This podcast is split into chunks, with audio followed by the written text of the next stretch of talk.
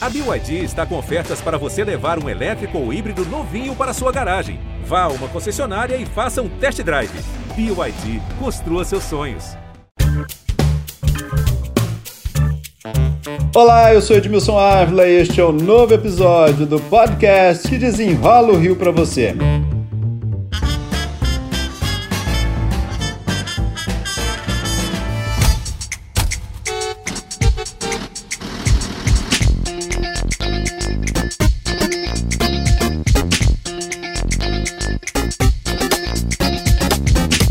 Situação do transporte no Rio estava tão enrolada que precisou até de um acordo judicial.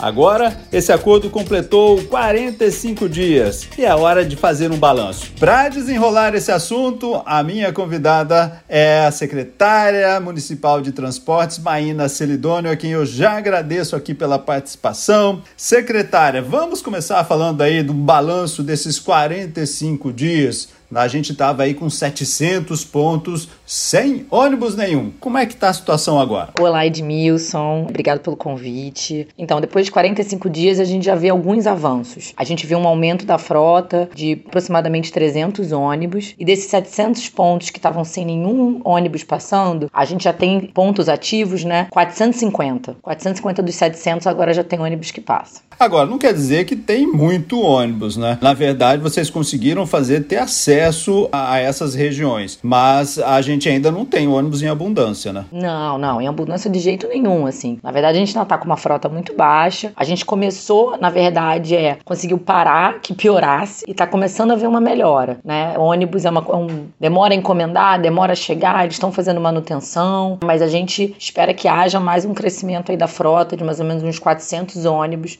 até o final do ano. Agora, a gente não tem um número certo de quantas linhas desapareceram, mas a gente tem aí uma estimativa. Vocês têm uma estimativa de, olha, agora nós temos 39 linhas que retornaram. Quantas vão retornar aí nas contas da prefeitura? Olha, a gente calcula que tem que retornar mais 42 linhas, tá? Pra gente ter que a cidade toda tem atendimento espacial, não tem nenhuma área isolada da cidade. Isso quer dizer que a gente vai ter um, um serviço adequado, com muita, muitos horários? Não, a gente talvez não consiga chegar, mas a gente vai conseguir atender a toda a cidade. Agora é importante a gente explicar também que teve uma mudança aí no jeito de ter ônibus na cidade. Eu posso dizer assim, antes a gente tinha lá uma frota determinada, então eu sabia, lei, que na minha linha tinha 10 ônibus passando. Agora já não é mais assim, né? Vamos explicar como foi essa mudança e como funciona daqui para frente? Como é que era antigamente, né? Antes desse acordo judicial? Toda a receita das empresas de ônibus era pela tarifa paga pelo usuário. O que é muito ruim disso? Quando você tem uma queda de demanda ou você tem uma linha mesmo que o ônibus vai vazio, né? Ele, apesar dele ir vazio, às vezes a pessoa precisa daquela ligação. Essas linhas ficavam deficitárias, não lucrativas, e eles pararam de operar. Para começar a mudar essa lógica, o que a gente fez no acordo? Então, eles continuam recebendo esse dinheiro do usuário, mas a prefeitura dá uma complementação no quilômetro rodado, ou seja, no serviço que eles efetivamente prestam e independente se o ônibus está cheio ou está vazio, eles estão recebendo esse dinheiro pelo quilômetro. Agora, eles têm que cumprir aí, tem um, um limite aí, né? Eles têm que ter, tem sempre uma margem que eles vão ter que cumprir, né? Exatamente, assim,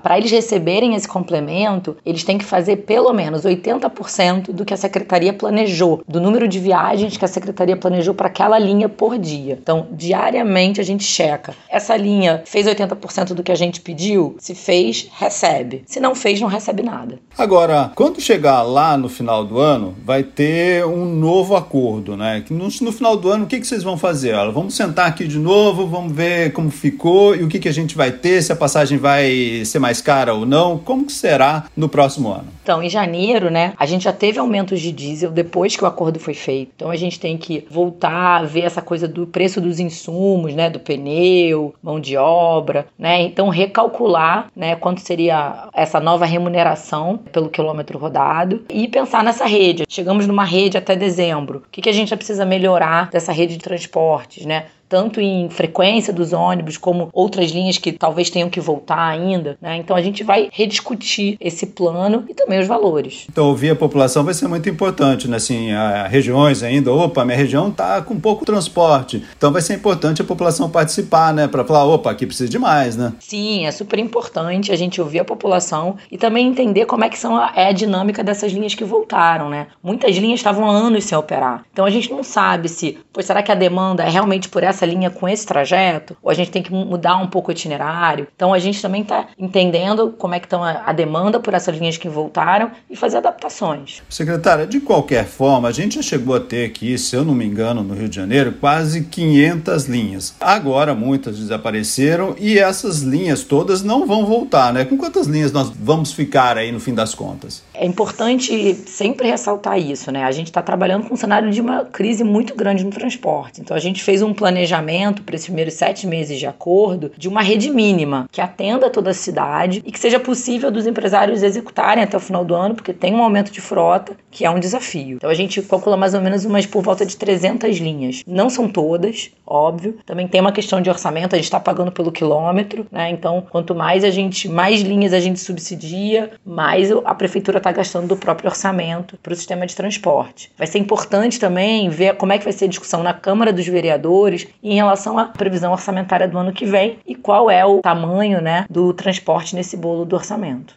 É uma discussão de quanto a sociedade vai pagar para ter transporte, é isso? Exatamente, assim, a gente até agora, a cidade do Rio de Janeiro não gastava nada com transporte, né? Não havia subsídio. Agora a gente começa a subsidiar o BRT através da empresa pública e as linhas de ônibus. Quanto a sociedade quer gastar para o transporte? Eu acho que é uma discussão democrática importante que a Câmara tem que participar. Bom, vamos falar do BRT também, que o BRT, enfim, no passado foi uma grande solução, depois entrou em declínio declínio. Hoje tem muita reclamação, com ônibus quebrados, com superlotação, com estações depredadas. Enfim, nós temos muitos problemas, né?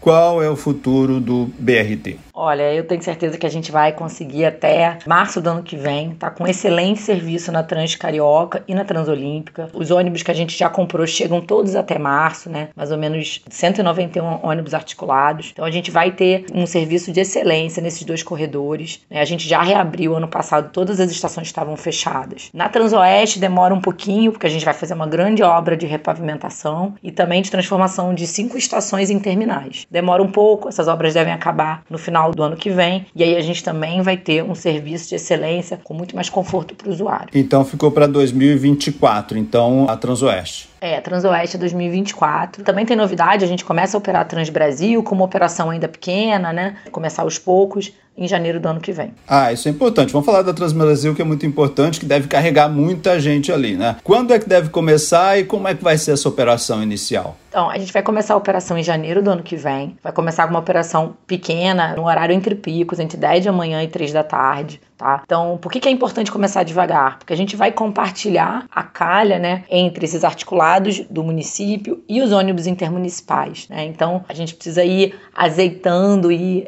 combinando essas regras de operação. Agora, certamente vai ter uma economia de tempo muito grande para o usuário que, cujo ônibus vai poder ali entrar na calha. Agora, os terminais já vão estar concluídos? Como é que vai ser isso? O terminal Gentileza, por exemplo, ainda vai estar em obra, né? Isso. A gente vai estar com concluído o quê? Deodoro, Margaridas e Missões e as 18 estações do corredor Transbrasil. E ali onde vai ter o TIG, né, que é o terminal intermodal Gentileza, ali na, do outro lado da rodoviária, ele só vai estar pronto mais ou menos novembro, final final do ano que vem. O que a gente vai ter já em janeiro é a baia para os articulados poderem parar e deixar os passageiros. Mas a gente já vai, só vai ter um funcionamento pleno mesmo da Transbrasil para o final de 23.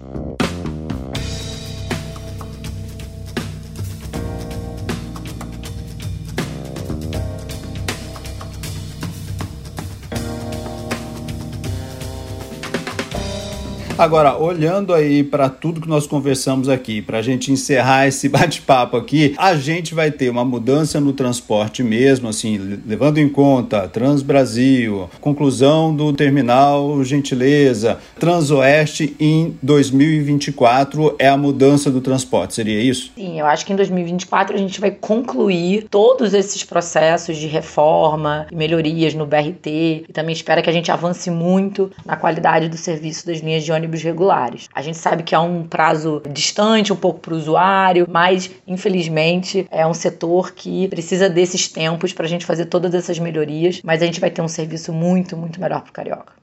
E para concluir mesmo, o VLT também estará já na Zona Sul? Olha, ele já estará, não sei se ele vai estar concluído, mas a obra já vai ter começado. Então essa será a grande transformação aí que pode botar fim nesse grande problema, eu acho que um dos maiores problemas do Rio de Janeiro hoje, né? É, eu acho que assim, o VLT da Zona Sul, ele serve a vários propósitos, né? Um, a gente sabe que ele jardim botânico e a voluntários são vias que estão praticamente o dia inteiro engarrafadas, né? Não é sustentável do ponto de vista de uma cidade você ter aquela quantidade de trânsito. Além disso, ele também vai resolver o problema assim mais urbanístico ali de Botafogo, que tem calçadas muito estreitas, uma qualidade bem ruim para o pedestre, de, de experiência para o pedestre. E também na Jardim Botânico resolve o problema da drenagem, né, dos alagamentos que acontecem nas chuvas e no Jardim Botânico